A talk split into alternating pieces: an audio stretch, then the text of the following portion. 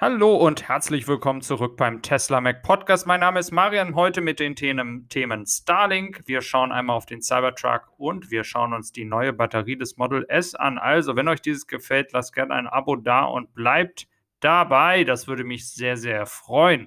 Schauen wir erstmal auf Starlink. Starlink versucht mit Airlines Verhandlungen zu führen, um in Flugzeugen günstiges Internet anzubieten. Und das, wie wir alle wissen, wenn man Reisen tut, ist wirklich oder wäre tatsächlich eine enorme Hilfe, weil derzeit die Preise ja extrem teuer sind. Das liegt daran, dass das Unternehmen GoGo, welches auch an, am Aktienmarkt handelbar ist, ja im Prinzip ein Monopol hat in diesem Markt und seit ja jeher, wo es möglich war, Internet in Flugzeugen zu haben und zu kaufen, hier fast ein Monopol hatte.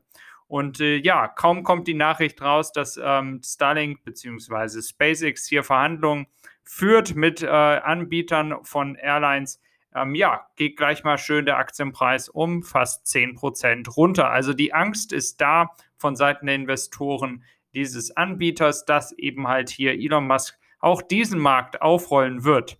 Der große Vorteil von Starlink ist tatsächlich, dass die Satelliten nicht so hoch sind im All wie andere Satelliten. Das heißt, sie sind näher an den Flugzeugen, näher an der Erdatmosphäre, wo auch dann Flugzeuge fliegen und dadurch kann besseres Internet, schnelleres Internet angeboten werden.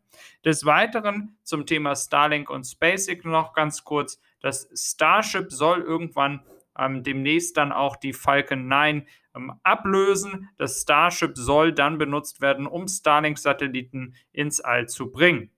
Hier auch noch mal ganz kurz. Das Starship kann natürlich viel mehr Satelliten mitführen. Das ist natürlich ein Aspekt.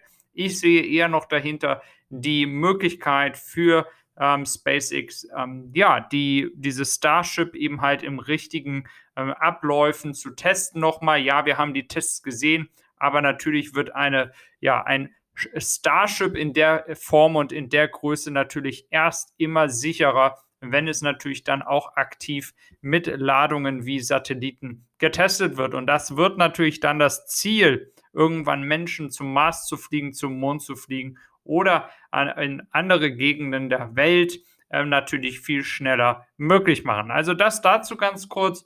Und jetzt schauen wir uns gleich nochmal zwei Cybertruck-Fakten an, die wirklich extrem wichtig für Tesla insgesamt sind. Erstens, wir haben 74 Prozent der Leute, die einen Cybertruck gebucht bzw. reserviert haben in diesem Moment. 74 Prozent dieser haben sich für das FSD-Paket entschieden. Das ist erstmal eine extrem hohe Zahl. Ich nehme jetzt mal hier nochmal die Zahl eine Million. Ich gehe aber gleich nochmal auf eine Korrektur hier ein.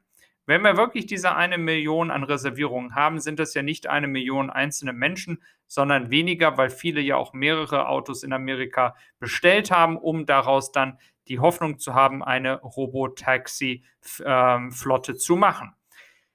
Eine Million Autos würde natürlich dann bedeuten, das sind 740.000 ähm, ja, Cybertrucks auf der Straße irgendwann, die ein FSD-Paket haben. Wenn wir jetzt sagen, es ähm, stornieren noch Leute, es geht, manche Leute haben vielleicht zu viele ähm, Trucks bestellt und reduzieren die Bestellung und wir sagen einfach, es kommt, ja, sag ich mal, im schlechtesten Fall die Hälfte raus und wir liegen bei einer halben Million, dann würden wir ja immer noch bei 74 Prozent bei diesem Paket bei ungefähr 350, 360.000 ähm, Paketen liegen. Und das ist schon eine Hausnummer. Das muss man sich einfach nochmal klar werden. Das Vertrauen hier in Amerika zumindest, dass dieses Paket dann irgendwann auch dazu führt, dass man wirklich autonom mit dem Auto fahren kann, ist wirklich sehr groß.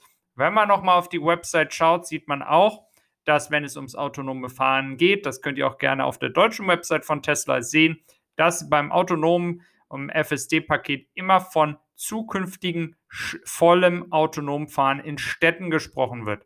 Also man scheint hier die Strategie zu haben, erstmal in Städten es zu ermöglichen, weil die Geschwindigkeit nicht so groß ist und es dann immer weiter auszubauen. Das auch nochmal hier kurz am Rande. Eine weitere extrem, und das ist jetzt der zweite Punkt zum Thema Cybertruck, extrem wichtiger Faktor ist, wie viele dieser Leute, die einen Cybertruck bestellt haben, sind neu bei Tesla. Und jetzt kommt das Spannende, 73 Prozent. 27 Prozent der Leute haben einen anderes Auto von Tesla schon besessen oder besitzen es noch.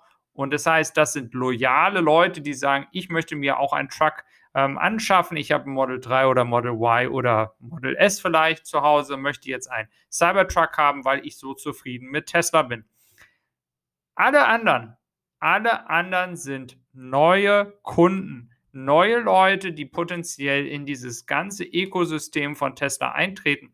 Und wir wissen, wie das ist, wenn man jetzt Tesla mal mit einem ja, Computer auf Rädern vergleicht. Und was, das ist ja wirklich das, was Tesla hier macht dann kann man schon ein bisschen mit Apple vergleichen und Apple hat auch ein gesamtes Ökosystem und wenn man einen Laptop kauft, kauft man vielleicht noch ein Telefon und dann noch das Ladekabel und andere Produkte von Tesla oder man kauft über iTunes noch Musik über, von Apple. Also das ist das Ökosystem und das ist das, was auch bei Tesla der Fall ist. Wenn du diese Leute mit einem Cybertruck dazu neigen kannst, in dieses Tesla-Ökosystem reinzugehen und sie sehen, Mann, wie großartig ist dieses Produkt dann kann man auch davon ausgehen, dass vielleicht in Zukunft jemand sagt, okay, ich möchte noch ein Model Y kaufen, ich möchte noch ein Model 3 kaufen.